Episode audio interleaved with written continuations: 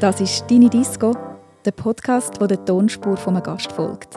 Von der Kindheit bis heute fünf Lieder und Geschichten, die dahinter stecken.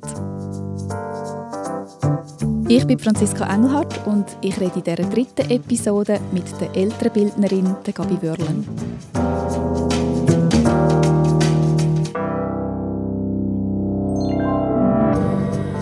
In diesen Babykurs sage ich manchmal, «Happy Parents make happy babies». Und das gilt also auch noch, wenn sie äh, in der Pubertät sind. Und das ist nicht eine Einladung, um sich nicht zu kümmern. Und es ist nicht eine Einladung, um egoistisch zu sein. Aber es ist eine Einladung, um zu finden, das beste Modell, das ich sein kann, als Mutter oder als Vater, ist, wenn ich mich gut schaue. Gabi erzählt in dieser Stunde aus ihrer langen Erfahrung als, ich sage jetzt mal, Elternerzieherin. Ich finde ihre Tipps super. Es geht aber nicht nur um Erziehung in dieser Folge. Gabi redet auch völlig unverkrampft über die eigenen Schwierigkeiten, die sie und ihre Partner hatten, um selber Kind zu bekommen, oder auch über andere einschneidende Lebensabschnitte. Mit einem Mann, den ich seit irgendwie drei Monaten kenne, auf einem anderen Kontinent, meine Familie, meine Freunde verlassen, meine Wohnung künden, meine Stelle künden, um früher oder später emotional und wirtschaftlich zu 100% abhängig zu sein. Das ist für jemanden, der nicht einmal auf Winterthur zügeln will, so ziemlich der maßgeschneiderte Albtraum.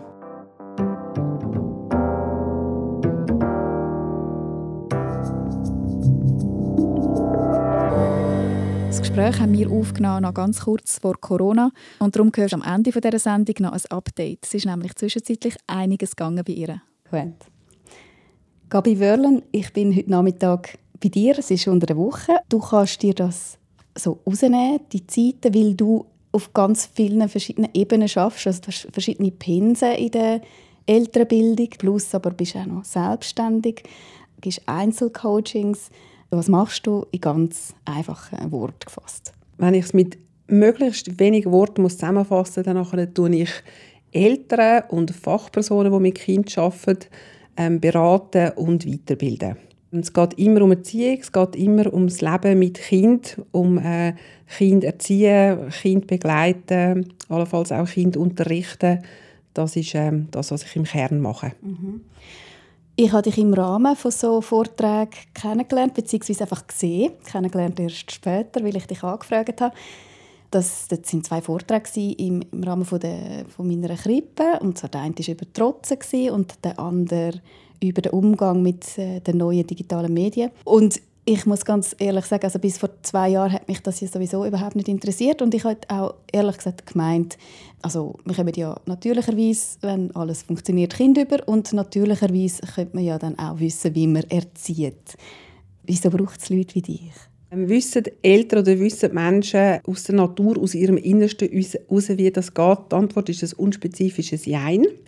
Ja, man weiß viel mehr. Wir wissen, dass Mütter und Väter viel mehr und andererseits ist es aber auch so, dass das Menschheit nie allein gewusst hat. Also das, was wir haben, ähm, eine Mami und ein Papi und ein Kind isoliert in irgendeiner Wohnung, irgendjemand, das ist nicht so, wie Familien eigentlich funktioniert hat und denkt war. Also dass in einem größeren System ähm, sie andere Mitglieder der Familie vorher gesehen, die Kinder haben, ähm, können Rat holen, ein Modell haben, wie das ist mit Kind zu leben, wie das ist, Kind zu begleiten, das ist uns abhanden gekommen. Und insofern, ja, das braucht es. Und es, ganz viele von diesen Fragen, das ist auch nicht so relevant, ob ein Kind zwei ist oder 15, sondern es hat ganz viel mit Haltung und mit Wert zu tun. Und ich gebe PECIP-Kurs, wo Kinder im ersten Lebensjahr sind. Und ganz viel, was wir dort besprechen, ist immer noch gültig, wenn ich äh, einen 17-jährigen Sohn oder eine 13-jährige Tochter habe. Kannst du bitte PECIP kurz erklären, was das ist? Das ist Entwicklungsbegleitung im ersten Lebensjahr. Mhm. Also da kommt die Mutter oder der Vater mit dem Baby im Kurs, einmal in der Woche, 90 Minuten, in einer Gruppe mit acht Elternteilen und Babys. Die Kinder sind mit gleichaltrigen Kindern zusammen. Die Eltern können sich austauschen untereinander. Es geht auch darum, dass man 90 Minuten hat, wo man wie so eine Insel hat in der Woche. Die Pendenzenliste wird abgegeben, die Tür, das Handy ist auf lautlos. Und ich habe nicht das Gefühl, wow, mein Kind ist zufrieden, ich muss Spielmaschinen ausräumen, E-Mail beantworten, Geschenke packen und der Schwiegermutter anrufen. Sondern es ist einfach ich und mein Kind. Und dann sind es auch Bewegungs- und Spielanregungen, die auch so ein bisschen äh, mit Richtung gehen, von weniger ist mehr. Also nicht mit einem hunderten Nötchen ins Fachgeschäft rennen, sondern äh, ein Silikonbackpinsel ist hervorragend. Jetzt gehen wir mal weg von, von deinem Alltag, von dem, was du im Moment machst. Und ich würde gerne ein paar Fragen stellen, die dann im Ganzen Sinn machen. Und dann gehen wir nach diesen Fragen zurück, wie bist du überhaupt dahin gekommen, wo du jetzt bist. Gut. Jetzt geht man wieder Nachbarn da oben, gell? Ich muss sagen, die Stube ist da. Ja. Soll ich das machen? Nein, nein, nein, nein. Sie sind in guter Kontakt. Ich dürfte. Nein, ist gut. Der Boden knarzt.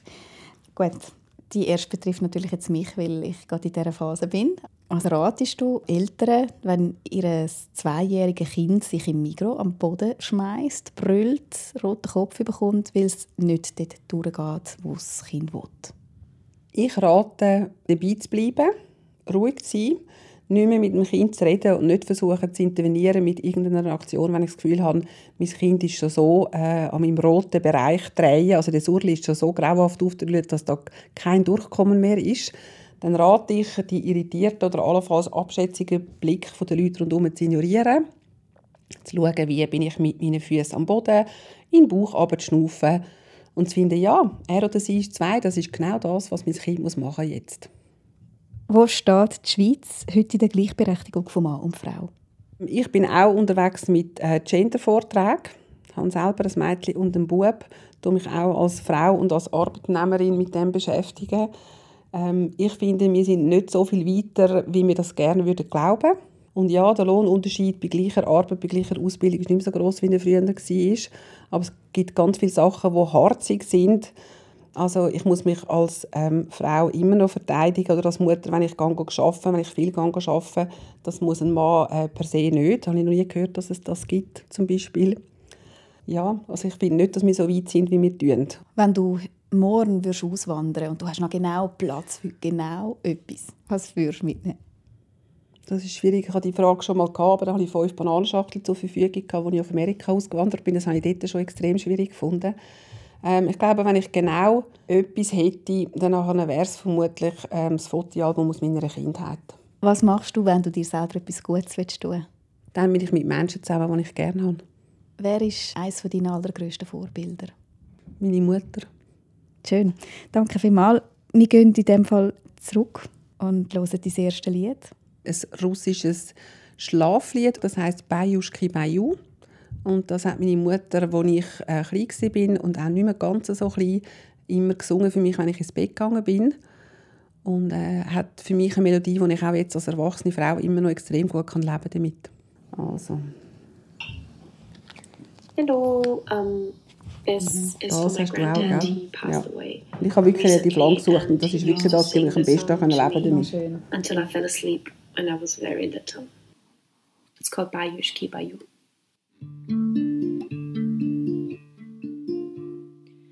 Schlaf, mein Kind, ich wieg dich leise, Bajuschki, Baju. Singe die Kosakenweise, Bajuschki, Baju. Draußen rufen fremde Reiter durch die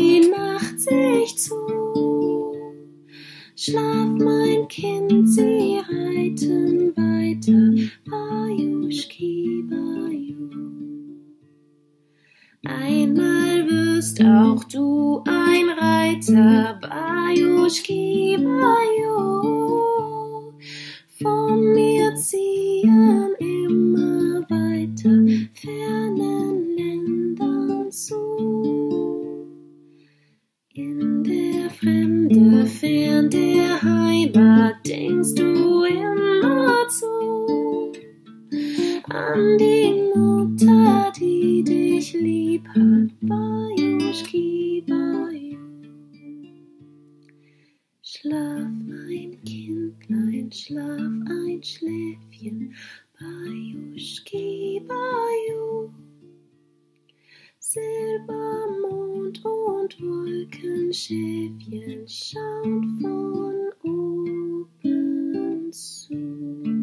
etwas ist, was ich in sehr schöner und irgendwie auch nährender Erinnerung habe, ist das auf jeden Fall etwas, was ich bei meinen Kindern auch gemacht habe. Also ich habe bei meinem Sohn wie bei meiner Tochter gut Nachtlieder gesungen und aber das mit dem Bajuschki Baju, das war also gesetzt gewesen. Und äh, mein Sohn hat ein bisschen früher nicht mehr wählen, dass man gut Nachtlieder singt als meine Tochter. Das ist etwas, was sie sehr lange ähm, geschätzt haben, einfach weil man ist zusammen auf dem Bett oder im Bett und es wird gesungen und da machst du nichts anderes. Du tust nicht eine Postliste schreiben, den Wert, sondern du bist wirklich da. Also das ist wirklich äh, Beziehungszeit, das ist die Zeit, die du geniessest und, und so eine Brücke bauen zwischen dem Tag und der Nacht. Mhm. Also vom, vom Wachen ins Schlafen gehst. Also Schlaf, finde hat auch immer etwas zu tun mit, mit Abgeben oder mit Loslassen. Und äh, das, die Zeit zusammen und das Singen ist etwas, was hilft bei dem. Mhm. Und äh, mein Sohn ist jetzt 17, der tut Kind hüten, um sein Sackgeld aufzubessern und tut bei einer Familie hüten, die drei Buben hat, unter sieben. Und der Kleinste ist noch richtig, richtig klein. Und dann habe ich gesagt, ja, wie ist denn gegangen? Und so drei Buben ist schon nicht so einfach in diesem Alter so allein. Und dann hat er gesagt, ja, der hat so brüllt, der Kleine, hat nicht einschlafen Und dann habe ich ihn auf den Arm genommen, bin mit ihm durch die Wohnung durchgelaufen und habe «Bajuschki, Baju» gesungen. Und dann habe ich wie so gefunden, «Jas!» Also «Jas, Jas, Jas!» Also es, es, es wird weitergetragen, es lebt jetzt. Und ähm, ich bin mir ziemlich sicher, dass wenn meine Kinder Kinder haben, dann singen sie das auch. Wenn wir zurückgehen, dort, wo du aufgewachsen bist, das war in Pfaffhausen. Sag mal, wie hat es ausgesehen? Dort hat es ganz anders ausgesehen wie jetzt. Also ich bin jetzt 50. Wir haben dort gewohnt, bis ich 16 war. Und als ich ähm, Kind war, hatte es wirklich ein paar Blöcke, gehabt, so richtig typische 70er-Jahre-Blöcke. Äh, ein paar Einfamilienhäuschen von den Leuten, die mehr Geld hatten als wir. Und Bauernhöfe. Die Mami von dir war Hausfrau zu dem Zeitpunkt und dein Vater Ingenieur. Und irgendetwas war, dass, dass ihr ein bisschen eine spezielle Familie sind ähm, damals. Was, was ist denn dort das Spezielle? Gewesen? Genau, also das war jetzt nicht bei meiner Mutter und meinem Vater. Also meine Eltern haben sich getrennt, als ich sechs war. Mhm. Das war dort sehr, ähm, äh, wie soll ich sagen, konform und sehr äh, konservativ auch. Also das ist, ich habe Fotos von meiner Mutter, äh, als ich ganz klein bin, wo sie eine Chance hat und eine Hochsteckfrisur. Das hat genauso ausgesehen, wie das in ganz vielen Schweizer Haushalten ausgesehen hat zumal. Aber als sich meine Eltern getrennt haben, hat meine Mutter einen Freund gehabt, und der ist dann bei uns eingezogen und sie haben im Konkubinat gelebt. Und das ist ein Dorf das Pfaffhausen, das ist nicht Agglomeration von Zürich so wie jetzt. Und ich bin also nicht mehr gegrüßt worden auf der Straße von gewissen Leuten und bin von einzelnen Familien auch nicht mehr eingeladen worden zum Spielen. Also das ist echt das Problem gewesen und hat dann dazu geführt, als ich elf war, dass ich meine Mutter bekniet habe, bitte heiratet. Und entgegen am, am äh, intrinsischen Wunsch von meiner Mutter hat sie das dann gemacht. Äh, und dann ist dann wieder Ruhe und Frieden eingekehrt in die Idylle. Wow, das war vor 40 Jahren. 40 Jahren. Okay. Ein bisschen weiter sind wir. Du hast vorher erwähnt, eine von deinen grössten Vorbilder war deine Mami. Was hat denn das ausgemacht? Ähm, das hat ausgemacht, dass sie ähm, näher bei dem geblieben ist, was ihr wichtig war, ähm, auch wenn es unbequem war. Was heißt das? Also das heißt, sie ist nicht ähm, den Weg vom geringsten Widerstand gegangen. Und das ist so, wie Vorbilder sind, die sind immer ein bisschen grösser als die Realität. Also ganz in, der, in dem Totalitären, wo sie das gelebt hat, will ich das nicht machen, versuche ich das nicht zu machen. Ähm, aber so ein bisschen mehr finden, doch, ich habe mir das gut, gut überlegt, das stimmt für mich so, das ist der richtige Weg für mich und ich bleibe jetzt dabei, ähm, finde ich, ähm, ist eine gute Sache. Das hat sie gemacht. Und was hat sie denn genau gemacht? Also sie hat zum Beispiel, ähm, als ich Kind war, hat sie die Matur für Erwachsene nachgeholt. Sie ist in einem Elternhaus aufgewachsen, wo Mädchen nichts lernen mussten, weil du heiratest ja sowieso. Also ja, das war dort anders wie jetzt zum Glück. Ähm, und dann, wo meine Schwester, die elf Jahre jünger ist, ähm, etwas alt war wie ich dort zumal, dann hat sie Psychologie studiert. Mhm. Und als sie 60 war, hat sie die Ausbildung als Heimleiterin gemacht. Und mit 60 das ist nicht bei dem Zeitpunkt, wo die Leute das aufhören denken. Und sie hat einfach nochmal angefangen. Und das finde ich so punkto lebenslanges Lernen, was ganz viel zu tun hat mit meiner Arbeit auch, finde ich das ziemlich grossartig. Hören wir das nächste Lied, wo nachher zurückgeht in deine Jugend. Das ist das zweite, das du ausgewählt hast. «Rien ne va plus» von der Vera K. Und das ist das Lied, das rund um den Frauenstreik gross geworden ist. Das hat jetzt primär nicht so viel damit zu tun, dass ich mich von meiner Mutter gelöst habe, sondern mehr so ein bisschen ähm, von dem regelkonformen. Das schließt sich dann schon einen ganz kleinen Kreis wieder, äh, weil ich einfach gemerkt habe, wenn ich mit so bin, wie die meisten Jugendlichen bin, dann bin ich nicht mich. Und ich habe versucht, das mit der Disco und ich habe versucht, das mit dem schönen Aussehen und alles, also schön im Sinne von so wie alle anderen.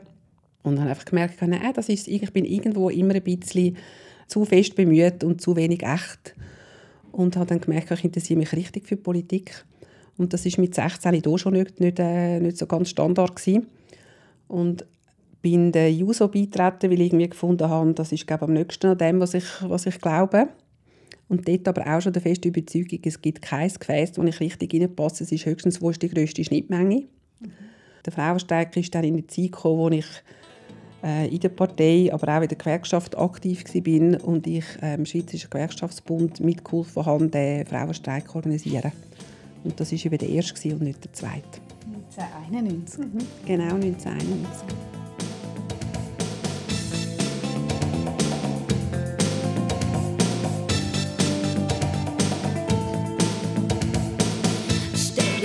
bleibt der Ofen kalt und die Arbeit lassen wir sausen. Denn wir fordern das gleiche Gehalt. Frauen, heute machen wir Pause.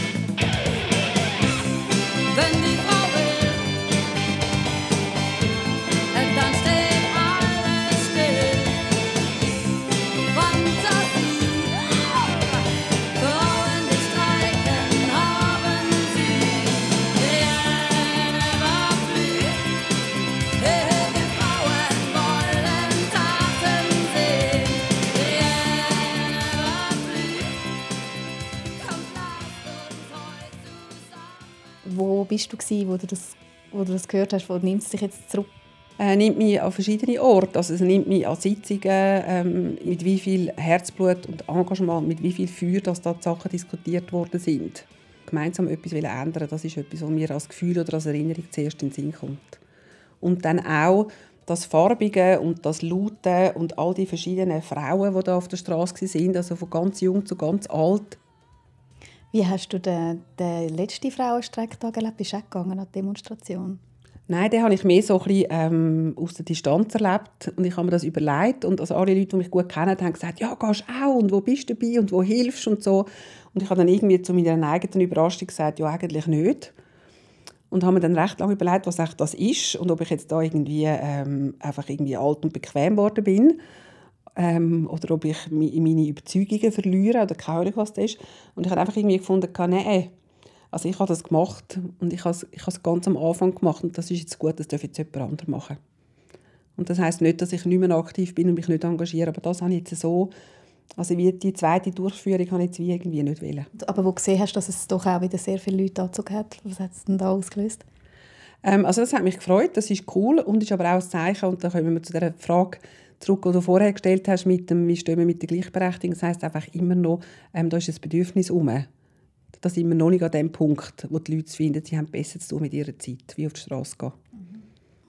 Du bist dort nicht nur politisch aktiv gewesen, du hast dort auch ähm, den Weg oder einen Schritt ins Berufsleben gemacht und zwar als Kleinkindererzieherin, also so quasi in einer Krippe, oder so wie man es heute im klassischen Sinn kennt. So ist das, so kann ich mir das so vorstellen. Das kannst du dir so vorstellen. Also das hat eben dort Kleinkinderzieherin geheißen und nicht Fachfrau Betreuung Kind so wie heute. Ähm, aber ich bin in einem Kinderheim am Anfang. Das ist dann erst nachher eine Krippe geworden. Aber es war auch eine Lehre mit dem Berufsschultag, so wie man sich das vorstellt. Aber das finde ich auch noch schwierig, dass man weiß, was man in diesem Alter. Das du, bist, du bist ja auch jung, du bist 16. Oder wie alt bist du? Ganz jung. Eine Lehre. Das ist super, super schwierig. Ich hatte nach der Schule keine Ahnung. Ich war total ratlos. Ähm, ich habe dann eine Bäck-Konditorlehre angefangen, weil das meine beste Freundin auch gemacht hat. Also das beste Beispiel dafür, dass Peer Group wichtiger ist wie alles andere in diesem Alter. Und haben das gemacht, vier Monate, und haben das zum Entsetzen von meiner Mutter abgebrochen, weil was man anfängt, tut man auch abschliessen. Und äh, bin dann irgendwie ratlos gewesen und sie hat gefunden, ist im Fall nicht mit rumhängen, sondern du schaffst jetzt etwas, Mädchen, bis du eine Stelle gefunden hast. Und bin dann äh, im Diemli-Spital in der Maternität auf der Wöchnerinnenabteilung als Schwesterhilfe arbeiten und habe per Zufall nebendurch äh, Priva Privatkontakt zu Leuten, die in einer Kinderkrippe arbeiten und bin dann dort manchmal gewesen. und habe gemerkt, eigentlich kann ich das ganz gut. Also so mit Kind, das kann ich glaube richtig gut. Und so ist dann das gekommen, dass ich gefunden habe, also aus der Erfahrung heraus, das ist etwas, was mir Spass macht und das, da habe ich einen Zugang oder da finde ich einen Umgang äh, mit Kindern, wo, wo richtig gut ist. Zu dieser Zeit bist du Kleinkindererzieherin und politisch aktiv und dann hast du dich noch verliebt. Da ist ja dann irgendwie auch etwas Grosses passiert. Das war, als ich knapp 24 war.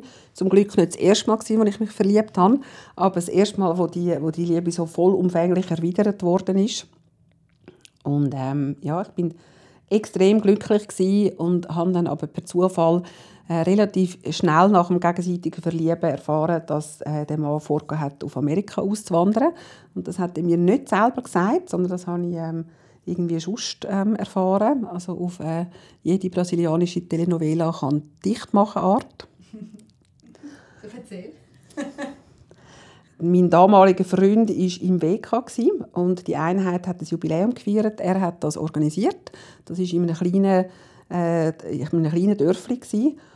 Und zufälligerweise Dörfli, wo meine Freundin hergekommen ist. Und er hat das hat unter anderem mit dem Metzger zu tun gehabt und so und hat gefunden, dem kann ich ja schon sagen, dass ich auswandere, weil er hat gefragt, ist denn das jetzt ihre letzte Weg und er so, ja, ja schon, aber will ich weggegangen. Und er hat das sonst niemandem gesagt, er gefunden, irgend im hintersten Kopf, das kommt ja nicht drauf an. Jetzt hat aber die Großmutter von meiner Freundin Geburtstag gehabt und wer ist äh, neben dem Metzger gesessen? Meine Freundin. Und dann hat er gesagt, oh, wir haben viel Militär. Und dann sagt sie, ja, ja, ich weiß, der Freund von meiner Freundin. Oh, wie heißt denn der? Und dann hat sie den Namen gesagt und dann hat er gesagt, den kenne ich. Der ist bei mir Fleisch bestellen für das Fest. Oh ja, das ist ein feiner junger Mann. Hey, das ist aber deine Freundin sicher traurig. und dann hat meine Freundin gesagt, was? Ja, der wandert ja aus in zwei Monaten. Und dann hat meine Freundin gesagt, du bist eine schöne Freundin, hättest du mir auch sagen Und am anderen Tag beim Arbeiten hat sie gesagt, du Gabi, ähm, geht's mit Amerika? Und ich so, was? Und dann hat sie gemerkt, oh, sie weiß nichts davon. Oh, schöner Moment. Ja, schöner Moment. Danke für nichts. Ja, das ist nicht so gut gekommen. Genau. Aber schlussendlich ist es eben dann doch gut gekommen, weil du bist, also irgendwann bist du auch dann zu Amerika gehockt. Also du hast äh, dann das mit ihm diskutiert und du bist dann Jahre später nach, oder wie hast du das gemacht? Nein, also ich habe es mit ihm nicht diskutiert. Mit ihm bin ich türknallend davon gestapft. Ähm, ich habe es dann mit meiner Mutter diskutiert, bei einem Whisky. Und sie hat dann gesagt, Gabi, du weißt ja gar nicht, was passiert. Also vielleicht bleibt er da, will er doch nicht weggehen, vielleicht geht das Projekt in die Hose, vielleicht fragt er dich, ob du mitkommen willst. Und dann habe ich gedacht, als ob. Und was hättest du wählen? Ich hätte wählen, dass er das sagt von Anfang an. Was hättest du schon gemacht? Hätte ich gesagt, vergiss es. Und dann hat sie gesagt, ja, hättest du die letzten paar Wochen nicht erlebt, wäre das nicht schade gewesen. Und dann habe ich gedacht, okay, ich versuche es und bin aber nicht weit gekommen, weil ähm, etwas laufen lassen, wenn man das Ende im Vorhinein schon weiß, ist nicht so meine Sache. Und an dem Abend wollte ich dann, sagen, du, das geht wirklich nicht, hat er dann gesagt, ähm, willst du mitkommen? Und mit einem Mann, den ich seit irgendwie drei Monaten kenne, auf einem anderen Kontinent, meine Familie, meine Freunde verlassen, meine Wohnung künden, meine Stelle künden, zum früher oder später emotional und wirtschaftlich zu 100% abhängig sein. Das ist für jemanden, der nicht einmal auf Wintertour zügeln will, so ziemlich der maßgeschneiderte Albtraum. Nie im Leben. Und meine Mutter hat dann aber gesagt, und da kommen wir wieder zum Modell oder zum Vorbild, wie du gesagt hast, Gabi, du willst nicht 50 werden und dir überlegen, was passiert wäre, wenn du mit wärst. Und ein Flugzeug von Chicago auf Zürich hat es jeden Tag. Und ich bin jetzt 50 und sie hat so recht gehabt. Das heißt, du bist mit deiner neuen Liebe mit auf Amerika. Und dann kommen wir zum Thema Bananenschachteln. Dort hast du auch nicht mehr viel mitnehmen Also, wie hast du das gemacht? Also der Container war bestellt und äh, der Platz war berechnet, wie viel Platz er braucht für sein Jahr. Und äh, der vorige Platz war noch äh, das Volumen von fünf Bananenschachteln. Also abgesehen von diesen beiden Köffern, die ich dabei hatte im Flugzeug, waren es einfach fünf Bananenschachteln. Gewesen. Und man hat jetzt mit 25 noch nicht einen riesen Haushalt, aber gleich. Und das war eine rechte äh, Reduktion aufs Wesentliche. Gewesen. Wir sind anderthalb Stunden weg von Chicago. Gewesen. Das ist der zweitgrößte Ort im Staat Illinois. Das heißt, Rockford ist nicht so äh, eine Metropole wie Chicago. Also ist einfach so mittlerer Westen, gross und langweilig. Aber wir haben sehr schön gewohnt in einem Häuschen am Fluss. Also wir haben richtig, richtig schön gewohnt mit wilden Truthähnen und Wäschbären im Garten und so. Ähm, aber los war nicht viel. Gewesen. Und darum sind wir sehr froh, dass wir mit anderthalb Stunden äh, Autofahren in Chicago waren. Und dein Mann war ja dann beschäftigt, also dein Freund zu dieser Zeit. Ähm, er ist beruflich ja eigentlich über Ingenieur. Und, und du? Was, so? Was hast denn du so gemacht den ganzen Tag? Ähm, am Anfang durfte ich nicht dürfen arbeiten, weil ich ähm, keine Arbeitsbewilligung hatte. Äh, dann haben wir ähm, Green Card bekommen, dann hätte ich dürfen arbeiten. Und dann habe ich ganz ehrlich gesagt keine Lust mehr gehabt. Weil ich hätte entweder für 5 Dollar in der Stunde irgendeinen Löhli-Job machen oder ich hätte all meine Ausbildungen nochmal äh, neu machen weil was ich in der Schweiz gemacht habe, hat niemand interessiert. Oder ich hätte selber ein Business aufziehen und hätte garantiert überhaupt gar keine Freizeit mehr gehabt. Und so wie wir gelebt haben, war, äh, mein Mann war etwa 30 Prozent der Zeit auf Reisen und ich bin einfach mit. Wir haben etwa ein Drittel der Zeit Besuch aus der Schweiz. Und mit denen konnte ich dann richtig Zeit verbringen, ähm, wenn ich sie schon mal gesehen habe.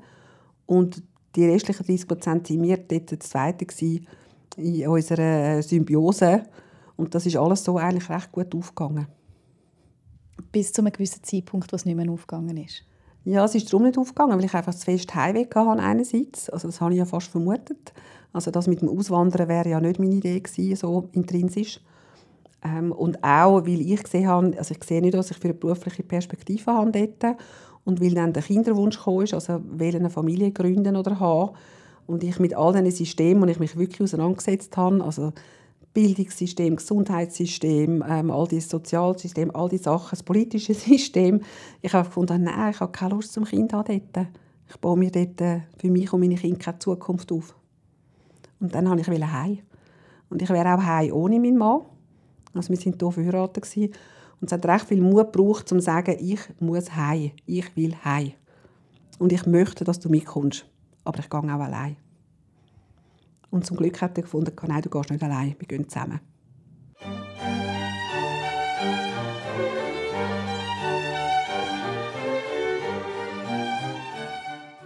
Hören wir zum Durchschnaufen dein dritte Lied und das betrifft Amerika. Das ist von Heinz Holliger, ein begnadeter Oboe-Spieler. Und das ist so ja, mit der Zeit verbunden und auch fest mit meinem Ex-Mann verbunden, weil er mir die Tür geöffnet hat zu der klassischen Musik. Also ich habe schon auch früher schon gefunden, es gibt schöne Stücke, irgendwie die Moldau auf dem Smetana oder so, habe ich auch schön gefunden, bevor ich ihn kennt habe. Aber ähm, er ist wirklich der, wo mir, wo mir die Musik richtig eröffnet hat. Und wir sind auch tatsächlich mal an ein Konzert von ihm äh, in Chicago.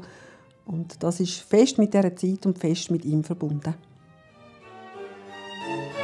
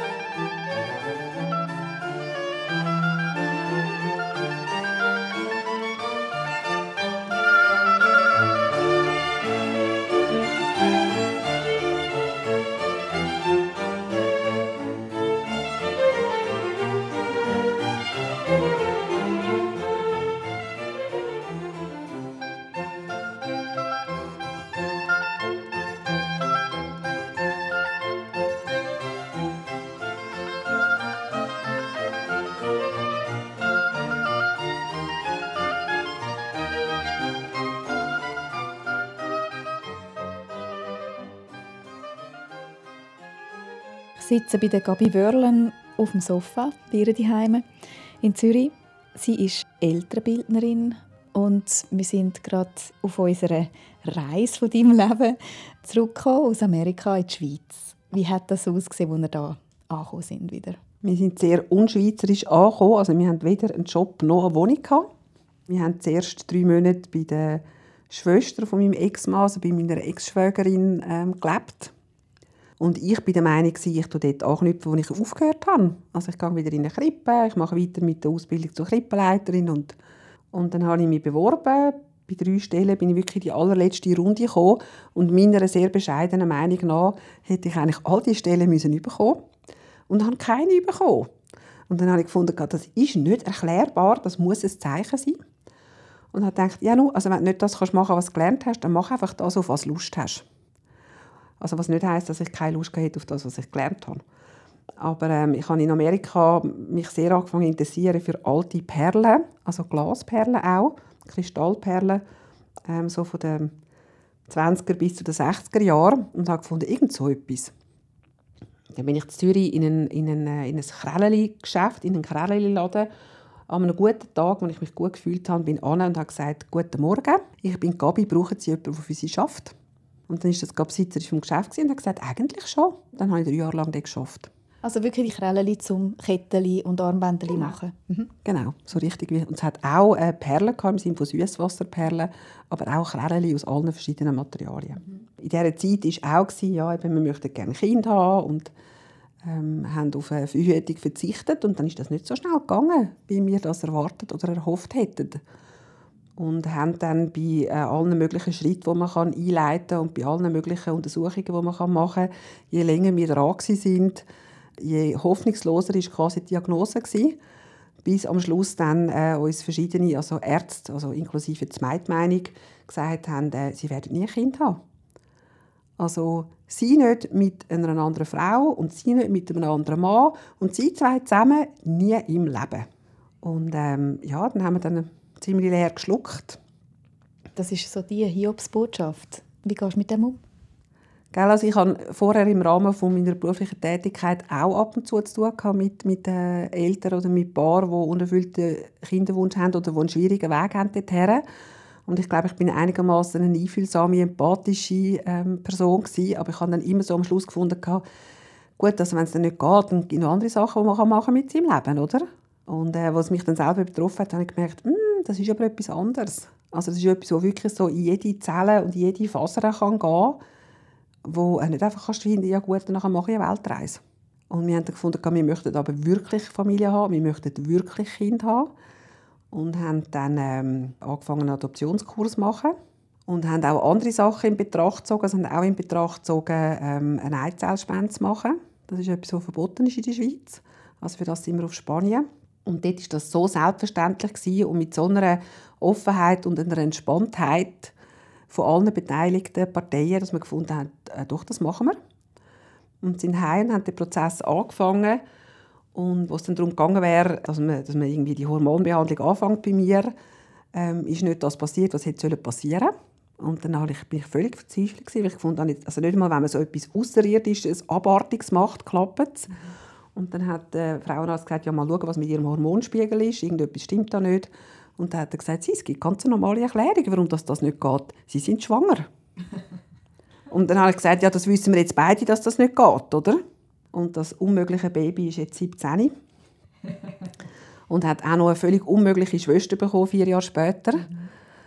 Also die Erklärung ist dann schon ein bisschen schwierig, wie was so unmöglich ist, dann doch irgendwie möglich kann werden. Und wir konnten das ziemlich genau ausrechnen und hat dann auch herausgefunden, dass mein Sohn äh, dort in Spanien entstanden ist. Also schon dort, wo wir gedacht haben, aber auf eine andere Art. Und das macht jetzt, äh, eigentlich, wenn man das lost, kann das ziemlich Mut verbreiten für alle, die die gleiche Botschaft von ihren Ärzten bekommen haben. Also das haben wir auch in dem Prozess immer gehört, ja, wenn du dann loslässt, dann passiert es dann. Ganz ehrlich gesagt, da könnte man es in Ecken körbeln, wenn man das hört. Also das geht überhaupt nicht. Weil nein, es gibt immer noch eine gewisse Zahl, wo es einfach nicht geht. Mhm. Hinterste und Füße und einfach am Ende des Lebens nicht. Also das finde ich bringt wenig Trost. Aber das, was ich finde, was uns sehr geholfen hat also im ganzen Prozess, ist einfach das nicht verheimlichen. Also mit Leuten reden. Und zwar nicht nur mit der allerengsten Freundin oder nicht mit dem allerbesten Kollegen, sondern wirklich relativ einen, einen, einen entspannten und auch offenen Umgang damit haben. Das ist, braucht so viel Kraft, um das zu verstecken. Und es tut einem so besetzen. Also dass ich mir für die Paar würde wünschen, dass sie ähm, entspannter und offener könnten damit umgehen Dass sie neben all dem, was schwierig ist, nicht auch noch müssen verstecken und verheimlichen Und das hast du zu dem Zeitpunkt damals auch schon können mit deinem Mann? Sind so offen umgegangen, wie du jetzt mit mir darüber redest? Ja. Ja, das haben wir können, einfach weil ich gefunden habe, das ist meine Entscheidung, das ist unsere Entscheidung. Also für uns ist das so. Also wir haben all, mit allen Schritten sind wir so umgegangen, also auch, als wir versucht haben, in vitro zu machen. Das ist nicht beim ganzen Umfeld gut angekommen, aber um das geht es nicht. Also man kommt immer wieder an den Punkt, wo man Entscheidungen fällen die nicht alle Leute um einen herum grossartig finden. Und das hat ja noch eine zweite Schiene geleitet, eine neue, eigentlich dein erster Sohn. Das ist auch der Zeitpunkt gewesen, wo du nachher gemerkt hast, ah, da gibt es ja noch etwas anderes, was du machen könntest. Genau, weil ich bin dann, ich habe dann gemerkt, ich bin relativ allein mit dem Baby. Also natürlich äh, nicht allein im Sinne von, ich habe einen wunderbaren Mann gehabt das Kind hat einen wunderbaren Vater gehabt. Aber ich hatte jetzt nicht gerade Freundin oder Bekannte gehabt, die auch gerade ein Baby hatten. Und habe dann so ein den Wechsel oder, oder den Transfer das von Arbeiten zu daheim sein und Mami sein ein bisschen schwierig gefunden. Und ich fand, ich besuche jetzt irgend so ein Kürzli und habe da PECIB ausgesucht, keine Ahnung, was das ist. Aha, Entwicklungsbegleitung, ja gut, das weiß ich ja schon alles, habe ich ganz bescheiden gefunden. Aber ich lerne Leute kennen und ich habe einen Fixpunkt und ich komme aus dem Haus raus, das ist gut. Und ich habe dann zum grossen Glück äh, festgestellt, dass ich bei weitem nicht alles weiß und dass ich sehr viel gelernt habe. Und zwar nicht nur von der Kursleiterin, sondern auch von den anderen Eltern. Und dann hat die Kursleiterin irgendwann zu mir gesagt, aber du hast doch einen pädagogischen Grundberuf. Du kannst die Ausbildung machen, du kannst selber so Kurs geben. Und habe das gemacht. Und dann beim, also während dieser Ausbildung und beim Kurs geben, habe ich gemerkt, hey, Erwachsene sind eigentlich auch noch ganz spannend. Und privat habe ich das schon gewusst, aber beruflich nicht. Und habe dann die Ausbildung zur Eltern- und Erwachsenenbildnerin noch gemacht. Ich bin jetzt ähm, Ausbilderin mit eidgenössischem Fähigkeitsausweis und kann und tun als solche ähm, Kurskonzepte oder Vorträge und so entwickeln und durchführen, auch maßgeschneidert. Also Leute kommen und sagen, können sie etwas machen dazu? Und dann, wenn ich Lust habe und es kann, sage ich ja. Mhm. An meinen Vorträgen oder auch an meinen Kursen hat es manchmal Leute, die aus der Psychologie oder aus der Pädagogik kommen, äh, irgendwie Kinderärztin oder was auch immer, denen muss ich nichts mehr erzählen, fachlich. Sondern was machst du dann? Sondern ich mache das, was ich auch brauche mit meinen Kindern als Fachfrau, nämlich jemanden, äh, der mich dabei, dabei begleitet, äh, den Praxistransfer zu schaffen. Ähm, es geht ganz viel darum, Signal ähm, zu lesen von den Kind, von dem Baby das ist auch noch wichtig, wenn sie dann ähm, reden können. Das ist nicht etwas, das aufhört. Also die Sprache tut dann da nicht ganz befreien von dem. Aber wenn sie noch nicht reden, wenn sie sich noch nicht können, verbal ausdrücken können, ist es sehr wichtig, dass man die Feinzeichen von der Baby erkennt und richtig interpretieren. Und es gibt Zeichen, wo man kann sagen das deutet tendenziell auf das hin. Und genau so sage ich das. Ich sage nicht, es ist so. Mhm. Weil, wie gesagt, ich weiß nichts über das spezifische Baby. Und die Eltern mit ihrer Erfahrung, mit ihrem Wissen und ihrer Kenntnis von ihrem Kind könnten sagen, doch, das macht Sinn oder das macht keinen Sinn. Was macht denn eine Mutter oder ein Vater mit, mit der Information? Das Baby meint, glaubt das oder also, das? Ich gebe ein konkretes Beispiel. Mhm. Das Baby liegt auf dem Wickeltisch und die Mama oder der Papi ist am Wickeln. Und ähm, sie sind sich am Unterhalten, also äh, im Sinne von Blickkontakt, äh, Gesichtsausdruck wird gespiegelt, Geräusche werden nachgemacht, so dass man gar nicht mehr weiß, wer hat eigentlich angefangen mit was. Aber sie, sie reden miteinander, wenn man so will sagen. Und dann schaut das Kind auf die Seite. Schauen. Also es schaut nicht mehr das Mami oder der Papi an, sondern den Kopf auf die Seite drehen. Und dann kann ich finden, oh, er ist aus dem Kontakt gegangen und kann einem Baby nachgehen mit dem Gesicht und kann weiterreden und weiter Töne machen. Und dann tut das Kind vielleicht den Kopf auf die andere Seite drehen und wird zunehmend unruhiger.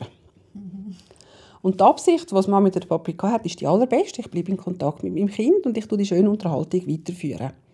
Aber es kann auch sein, dass das Kind gefunden hat, wow, das ist jetzt viel, ich brauche jetzt eine Pause. Und das kann ein Baby nicht sagen. Es kann auch nicht Aufstand davonlaufen. Und vielleicht warte ich dann einfach, bis mein Kind wieder den Kopf in die Mitte dreht und dann machen wir weiter mit unserer Unterhaltung. Das ist damit gemeint. Konzentrieren wir mal uns auf die Kleinen. Was sind dort die grössten Fragen für Eltern? Mit was hadern dort Eltern am meisten? Ich weiß jetzt gar nicht, ob sich meine Antwort wirklich so bezieht, nur auf, auf kleine Kinder. Aber wenn ich jetzt auf die Eltern schaue, dann finde ich, es gibt für mich so einen Punkt.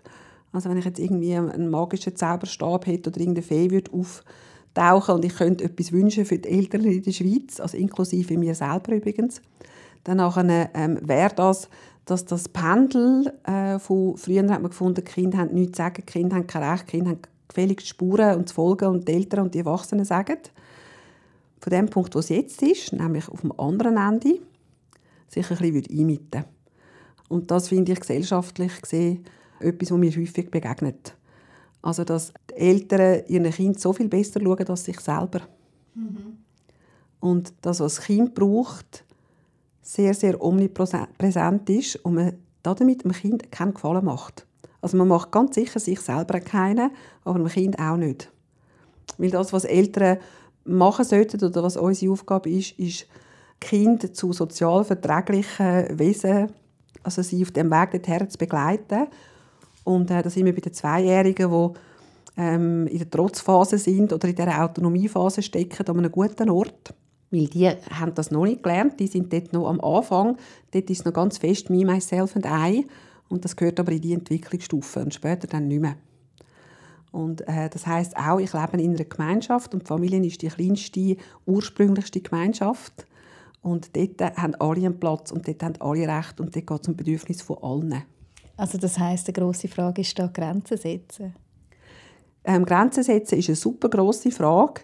Und ich komme, also auch in dieser Beratung, die ich gebe, immer wieder darauf zurück, ähm, es geht nicht primär darum, wo sind die Grenzen des Kindes, sondern wo sind meine? Also wo sind die Grenzen von Müttern und von Vätern? Und dort ist es auch okay, wenn sie unterschiedlich sind. Natürlich ist es gut, wenn Eltern alles in allem am gleichen Strick ziehen. Aber Kinder können mit kleinen Unterschieden. Und etwas ist bei Mami noch okay, wo beim Papi nicht mehr okay ist oder umgekehrt. Also, also wahrnehmen, wo sind meine Grenzen, was stimmt für mich nicht mehr. Mhm. Und das durchzusetzen, finde ich, ist mehr eine Herausforderung als früher. Du redest von Autonomiephase und sagst, man sagt ja nicht mehr Trotzphase. Mein Co-Host, also der Tobias, der hat gesagt, das tönt in seinen Ohren nach so Shishi-Pädagogen-Euphemismus. Was ist das? Ähm, wieso machst du die ganz klare Unterscheidung zwischen der Trotzen und, und Autonomiephase? Also das mit dem Shishi kann ich gut verstehen. Mir hat mal ein Vater äh, an einem Vortrag mir das auch gesagt haben. Ähm, ich sage also nicht, dass ich das nicht verwende, sondern dass man ähm, eine Autonomiephase sagt. Das ist etwas anderes. Und da hat ein Vater aufgesteckt und hat gesagt, man kann auch Glitzer auf Scheiße streuen, es bleibt immer noch Scheiße drunter. Also ich verstand äh, den Kommentar von deinem Co-Host sehr gut. Für mich macht es aber gleich einen Unterschied, weil ich finde, Autonomiephase mehr beinhaltet, um was es geht in der Entwicklungsphase. Also es geht um Autonomie, es geht darum, dass Kinder Erfahrungen machen mit einem eigenen Willen, mit dem Durchsetzen davon und mit Unabhängigkeit. Und das tut besser beinhalten, um was es geht. Dass es nicht darum geht, den Eltern den Tag zur Sau zu machen. Ich will meinem Kind auch möglichst viel Autonomie geben. Wenn er dann eben nicht äh, noch nicht ins Haus rein will, wenn ich äh, heim gehen kaum sind wir vor der Haustür, fängt er an zu brüllen und rennt mir davon. Und zwar so, dass ich ihm fast nicht mehr nachkomme am Haus entlang. Und dann steht er in der Ecke und, und brüllt. Was machst du? Das kommt ein bisschen darauf an, äh, wie wichtig ist es dir, dass ihr jetzt genau reingeht. Also ich sage immer, man muss sich gut überlegen, wie viele Baustellen tut man bearbeiten gleichzeitig. Oder ein anderes Bild ist das von der Ampel, also von ähm, Rot, äh, Orange oder Grün. Eltern haben wahnsinnig viele Sachen auf Orange. Es ist nicht jeden Tag überraschend etwas völlig anderes. Es ist immer das Heimgehen und es ist immer das Zähneputzen. Und, und es ist immer, ich will nicht essen, was auf dem Tisch ist oder was auch immer. Also es sind immer etwa die gleichen Punkte. Mhm. Und sich dann da gut zu überlegen, oder ich will nicht die Hosen anlegen, die der Papa mir rausgelegt hat oder irgendetwas. Sich zu überlegen, was ist mir so wichtig, dass ich die, die Energie, den Aufwand will machen, um das wirklich durchzusetzen. Und welche Sachen kann ich nicht zähneknirschend, nicht mit balten Füßen, sondern wirklich loslassen und finde, nein, eigentlich geht das auch anders. Und wenn ich das mache, also so eine Auslegeordnung und wirklich so sagen, das ist rot, das ist grün, dann habe ich so viel weniger auf rot. Und für die Punkte, die mir richtig, richtig wichtig sind, also weil das eine Grenze übertritt von mir, weil das etwas zu hat mit diesen Wertvorstellungen, die ich kann als Familie, als, als, als Frau oder als Mann, ähm, dort habe ich dann die Energie und Kraft, um das tatsächlich durchzusetzen. Und wenn du dort stehst, kann es sein, dass du findest, eigentlich ist es jetzt egal, ob wir eine halbe Stunde später zu Nacht essen. Und dann bitte tu das entscheiden am Anfang des Konflikts und nicht erst am Ende. Weil dann als Kind merkt, habe ich habe eigentlich Hey, gewonnen. das, meine Strategie hat etwas gebracht. So cool, das mache ich wieder. Cooles Modell. Oder? Ähm, oder ich finde, nein, das geht jetzt wirklich nicht. Und dann stehe ich dort und ich es einmal erklären, nicht hundertmal, weil die Kinder sie sind lernfähig, sie sind schnell, sie wissen, was du willst und warum. Äh, und dann sage ich, ich will es wirklich. Und dann nachher ist das so, dass ich mit zwei noch eine Chance habe, um das Kind auflupfen und Stegen darauf zu tragen. Mit 15 nicht mehr. Dein vierte Lied, Das ist «Mut» von der Alexa Feser. Und das passt ein bisschen in eine spätere Zeit, wo wir zurückgekommen sind, also wo die Kinder schon, wie sagt man so schön, aus dem Gröbsten draus sind. Also wo sie physisch äh, nicht mehr so viel gebraucht haben, wo man ähm, besser können schlafen in der, Nacht und körperlich nicht mehr so am Anschlag war. Also wo man so ein gemerkt hat, wow, es gibt ein bisschen Luft und ich bin ja auch noch eine Person, ich bin ja auch noch eine Frau, ich bin ja auch noch ein Mensch wo ähm, ja, ein paar Sachen passiert sind, die anstrengend sind für mich oder wo, wo so Sicherheit aufgeben, auch in verschiedenen Hinsichten. Das Lied tut das für mich schön ausdrücken und auch ganz fadengrad auf Deutsch. Also so, dass man auch nicht sich hinter dem Englisch verstecken kann, sondern es ist so richtig, wie mein Sohn würde sagen, in your face. Mut ist eine Frage, deren Antwort schmerzen kann.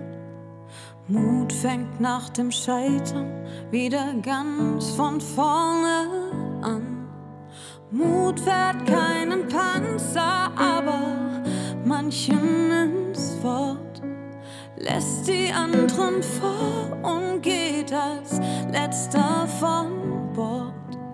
Mut macht keine Pause, wenn es nicht gerade brennt. Ist kein Ego-Projekt oder ein flüchtiger Trend. Mut das, was du nicht ganz kannst, trotzdem versuchst. Mut ist, wenn du wieder aufstehst, Pflaster auf die Haut klebst und weiter suchst. Mut ist es zu sagen, dass es für dich lieber ist,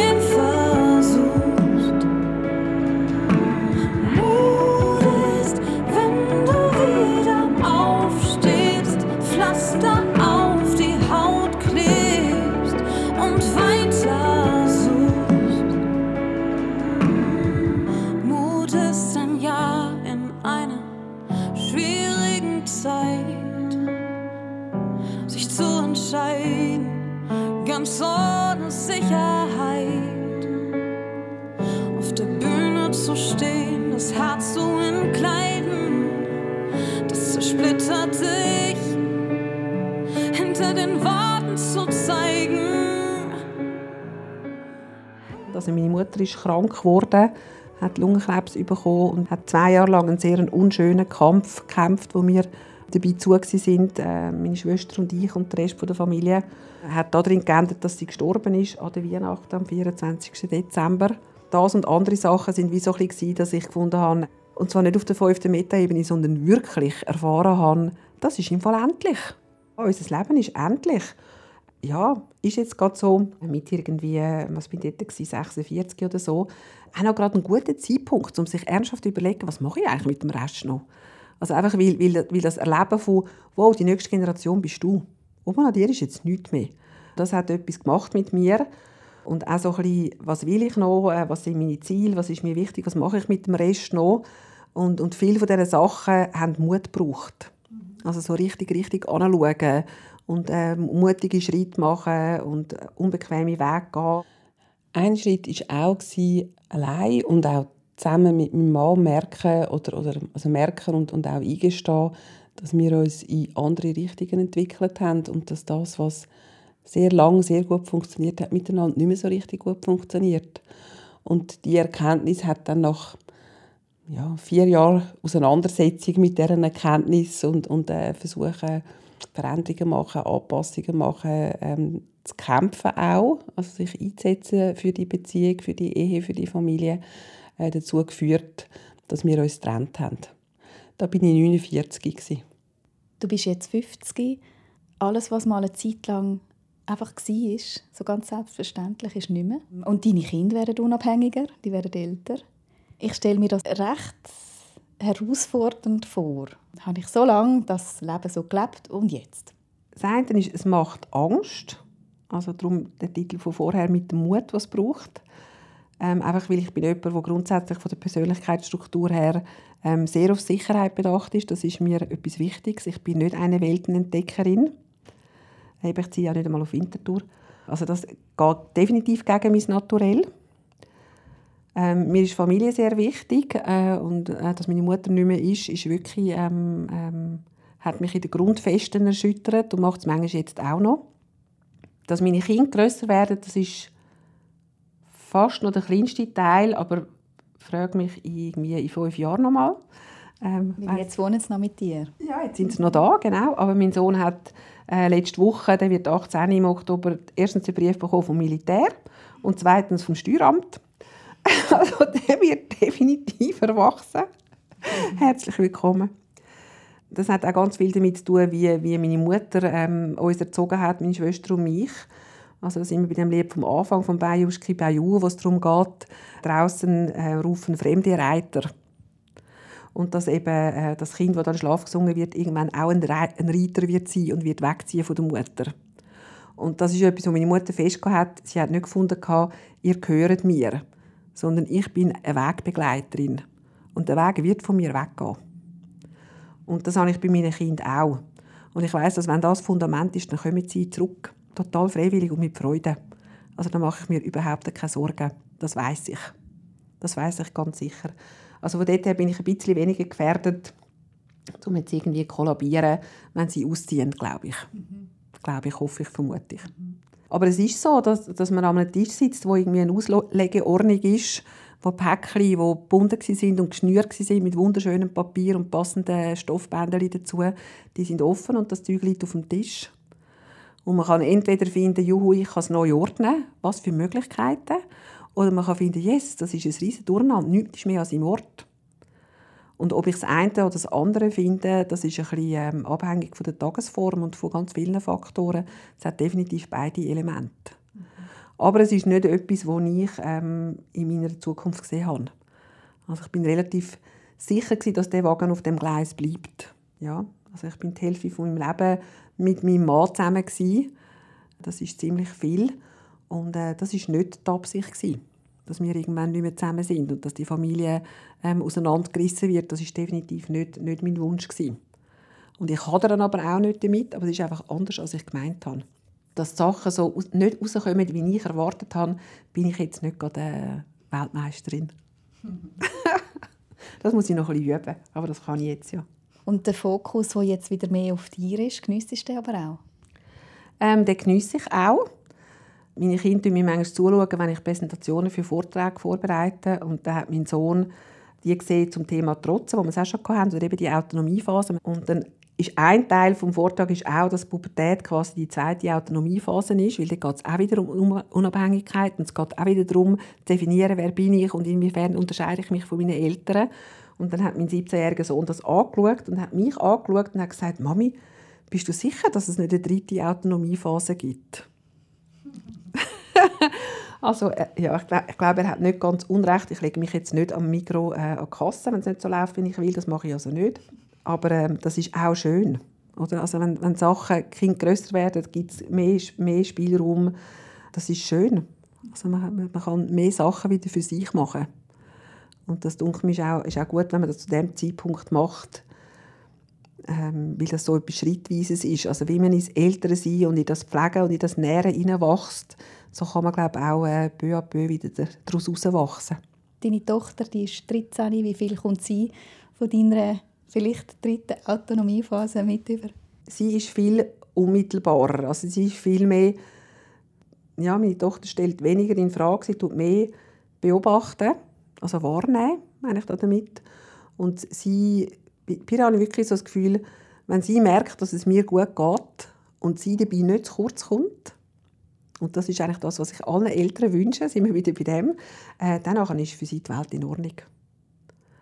Und ich sage manchmal in diesen, in Babyküssen, sage ich manchmal, «Happy parents make happy babies». Und das gilt also auch noch, wenn sie äh, in der Pubertät sind. Und das ist nicht eine Einladung, um sich nicht zu kümmern. Und es ist nicht eine Einladung, um egoistisch zu sein.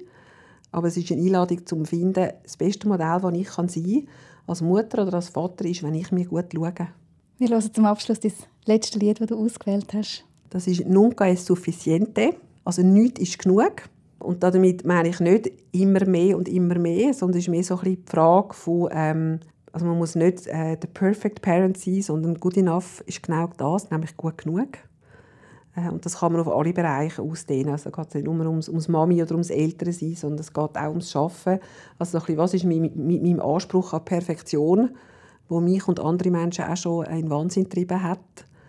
Und es ist auch ein Lied, also abgesehen vom, vom Text, ist es auch ein Lied, wo äh, ich einfach die Melodie sehr schön finde, wie es etwas ganz Leichtes und, und äh, aber ein bisschen Ironisches auch hat. Also feenhaft, ohne kitschig zu sein. Und äh, passt gut in die Stimmung, die ich habe.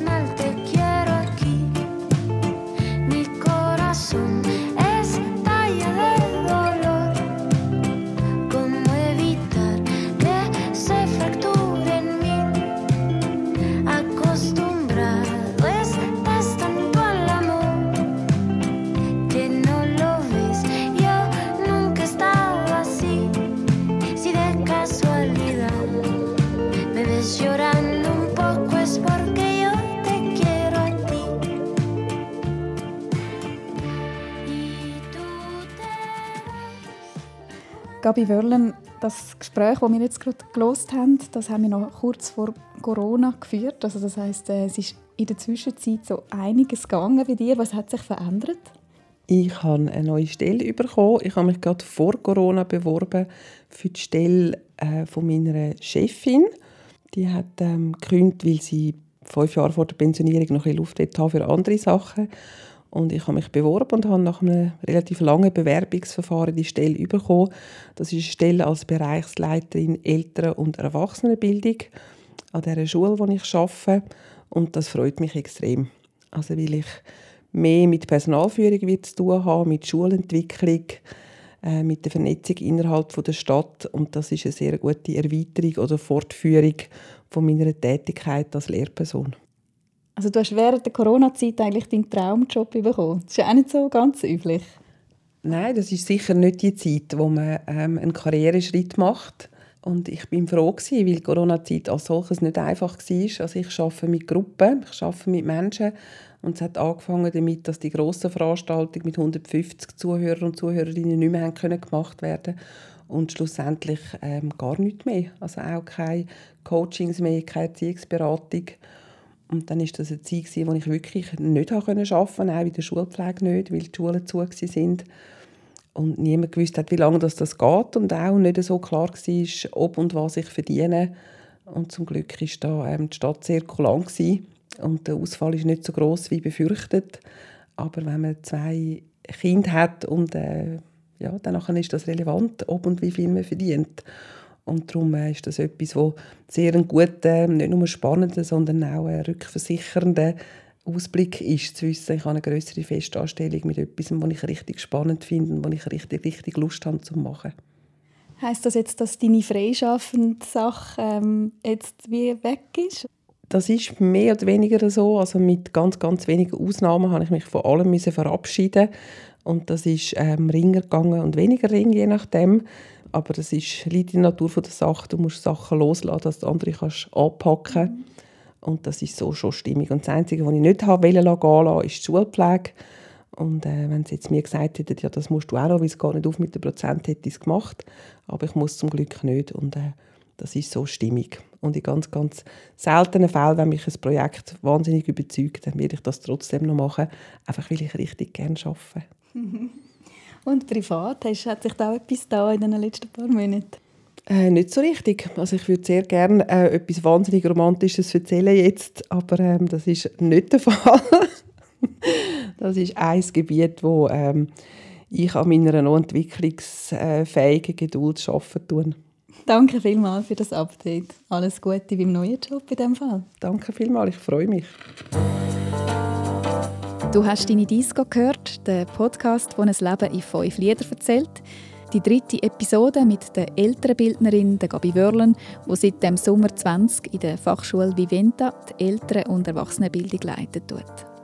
Ich bin Franziska Engelhardt und das Intro hat der Musiker der Hip Mattis komponiert und unser Logo ist vom Illustrator Benjamin Güdel. Die nächste Diskografie ist dann mit dem Tobias Bühlmann. Alle Episoden findest du auf deinedisco.ch und auf allen Podcast-Plattformen. Und übrigens, mein Sohn rennt mir jetzt auch nicht mehr schreiend davon. Die Phase haben wir zum Glück hinter uns, aber ja, die nächste Phase, die kommt bestimmt.